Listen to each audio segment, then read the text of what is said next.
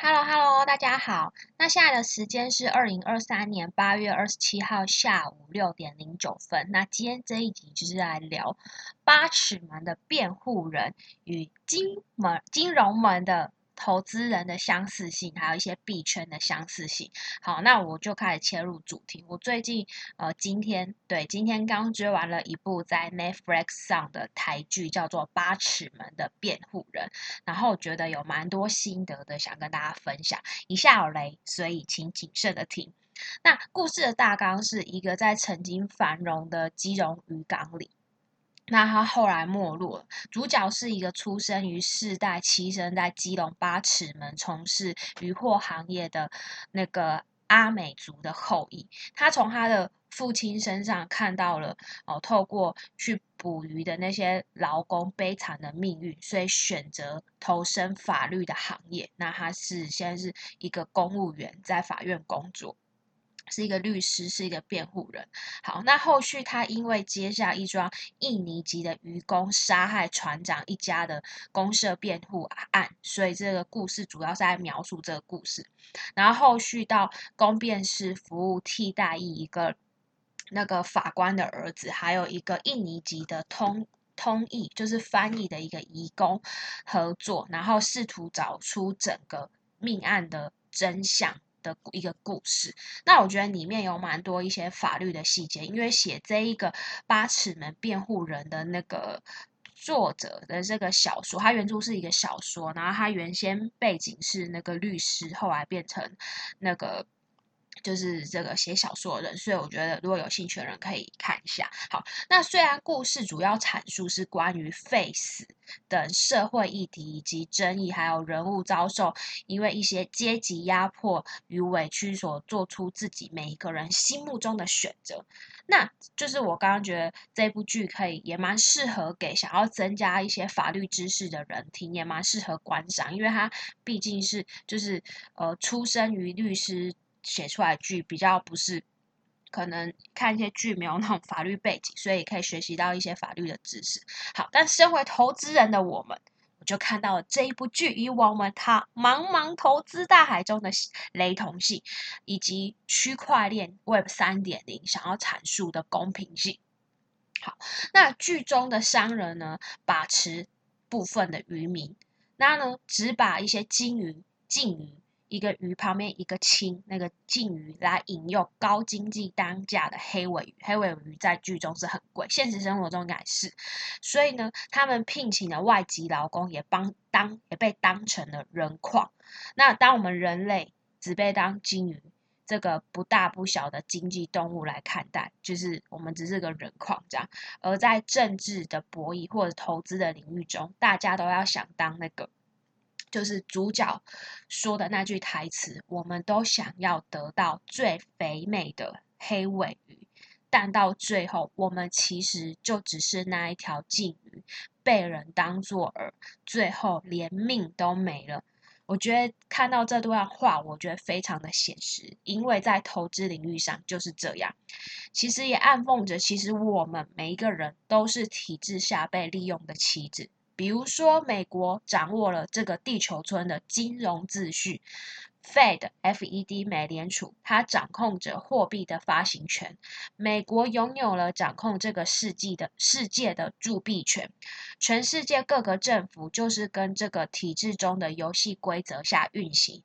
然后呢，我们提供我们的劳劳动力，我们就像人矿这样子，去换取所谓在这个社会上 online 的生存点数。哦，游戏的生存点数，那常常也在投资中，就是哪些放的倒了，或者是说更大阶的放的，哦被接手吃掉了，这就是社会上体制，就像那些捕鱼行业中的大鱼吃小鱼的概念。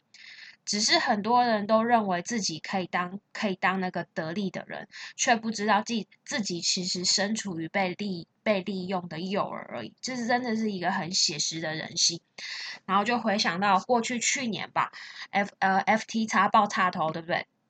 为首的币圈全球第二大交易所倒掉，还有币圈这么多机构暴雷，还有今年的呃美国的银行，然后瑞士的银行暴雷，还有中国大户房地产，对不对？好几间纷纷陨落，那剩下的残余也被其他大鱼瓜分了。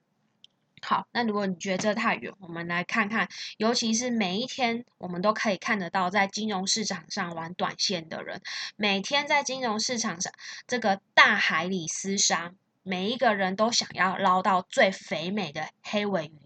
如果你不是经验丰富的老船长，到最后大部分的人，我们都其实是那一尾鲸，被人当作诱饵，最后连命都没了。就像一爆仓，你什么筹码都没了。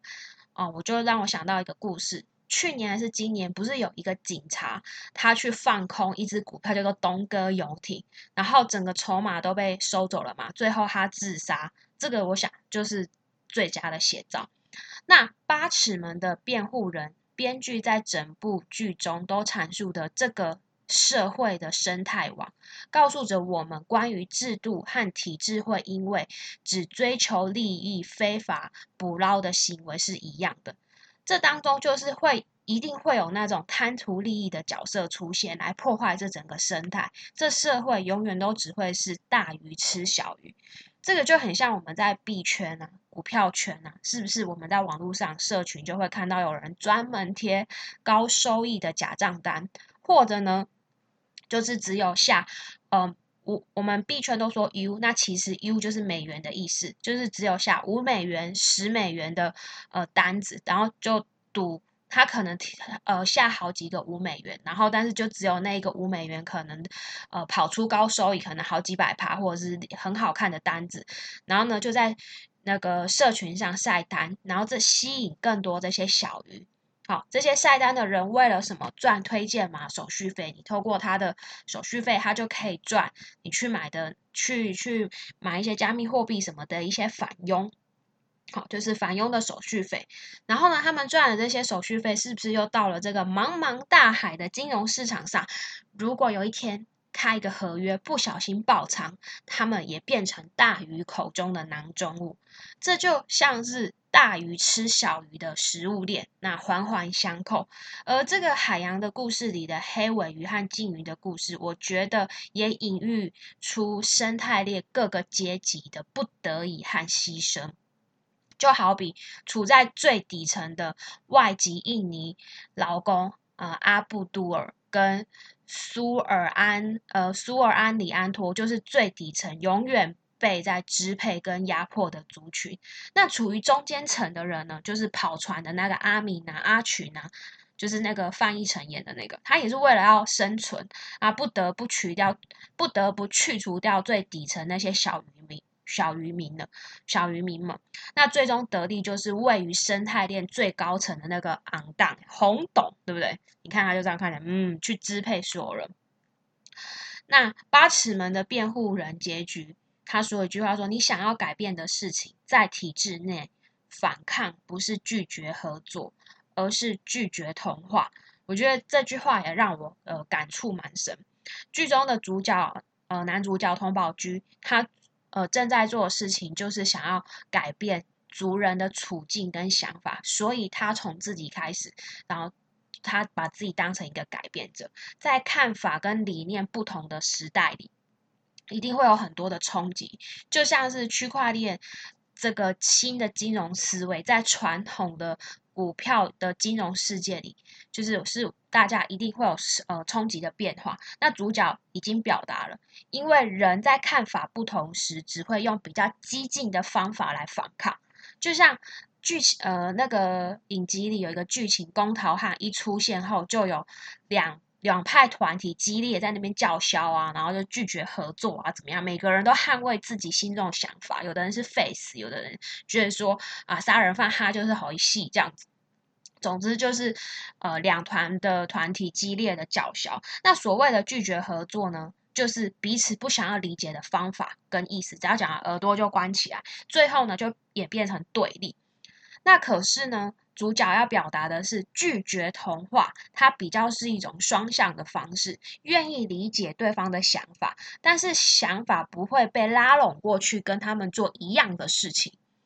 所以我觉得这是一个差别，也让我学习到很多。最后就是，呃，剧中的法务部长，他也有说，表示在体制内推动死刑的废除，无法一步登天。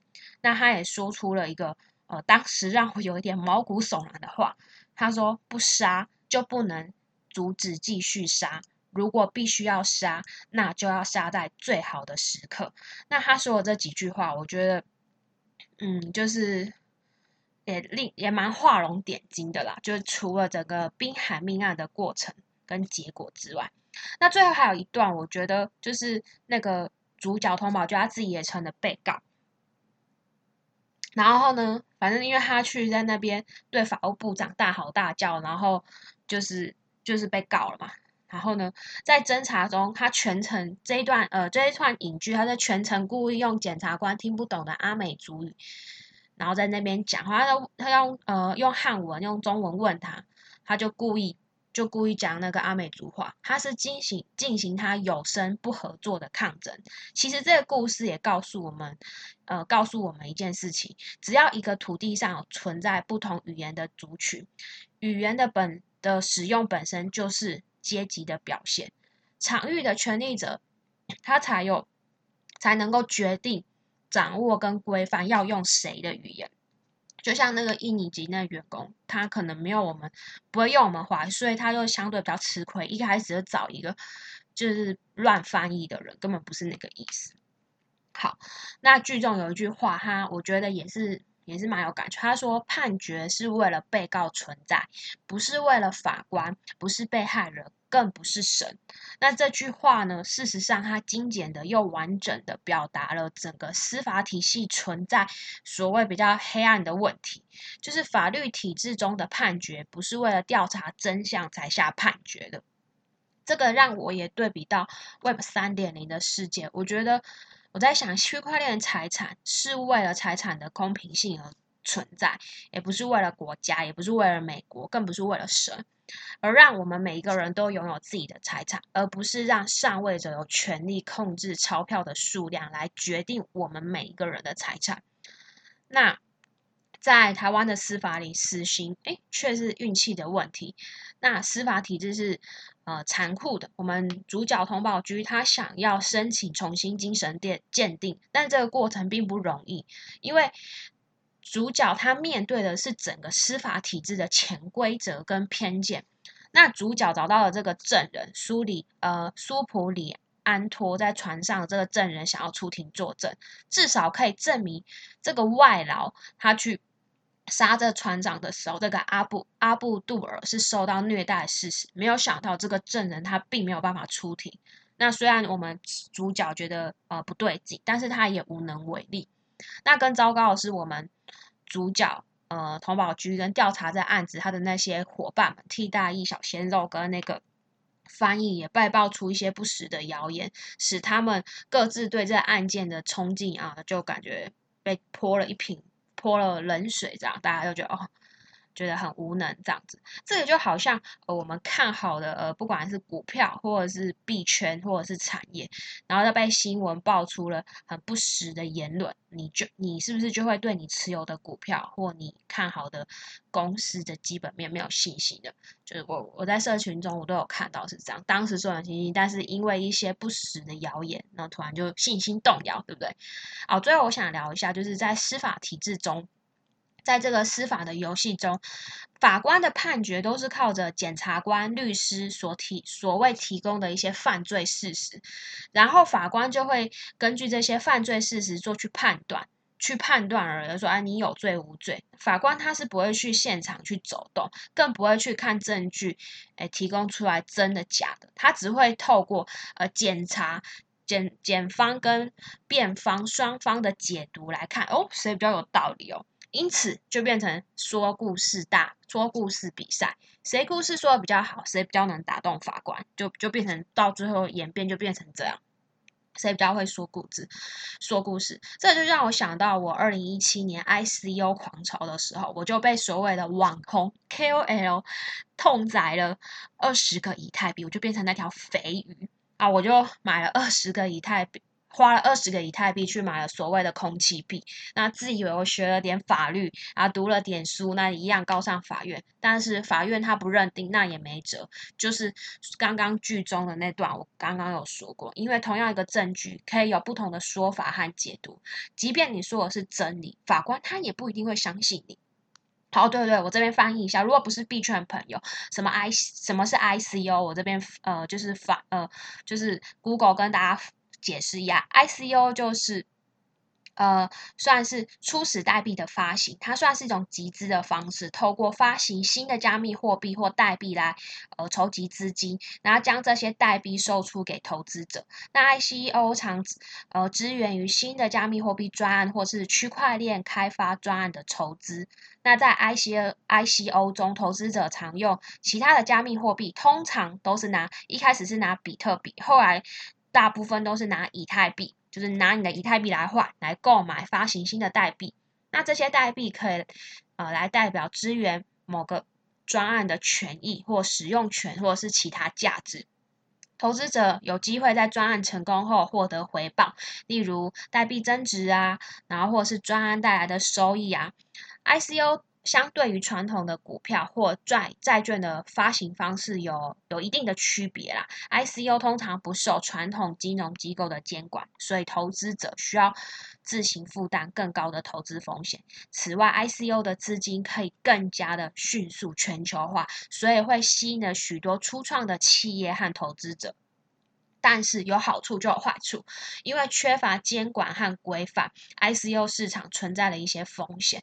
投资者应该要更进行详细的专业评估和调查，然后了解这个专案的可行性和风险，并谨慎考虑投资，不要被别人画个巴拉 K。就像我好呆好呆，当年就哦好棒好棒，然后就二十个以太币，然后就丢给你一个垃圾币。好好好，大概故事是这样。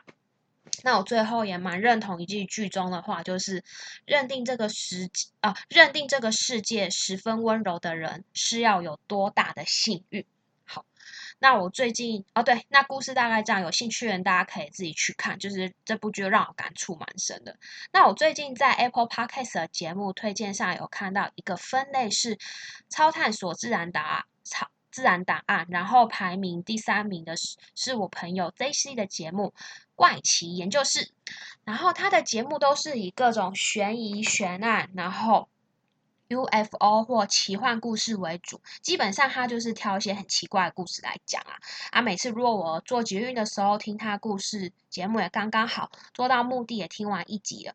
如果说大家也想要听一些奇怪的故事、怪奇的故事、外星人的故事，还是悬案一案的，真的很推荐怪奇研究室的节目给大家哦。我们下次见，拜拜。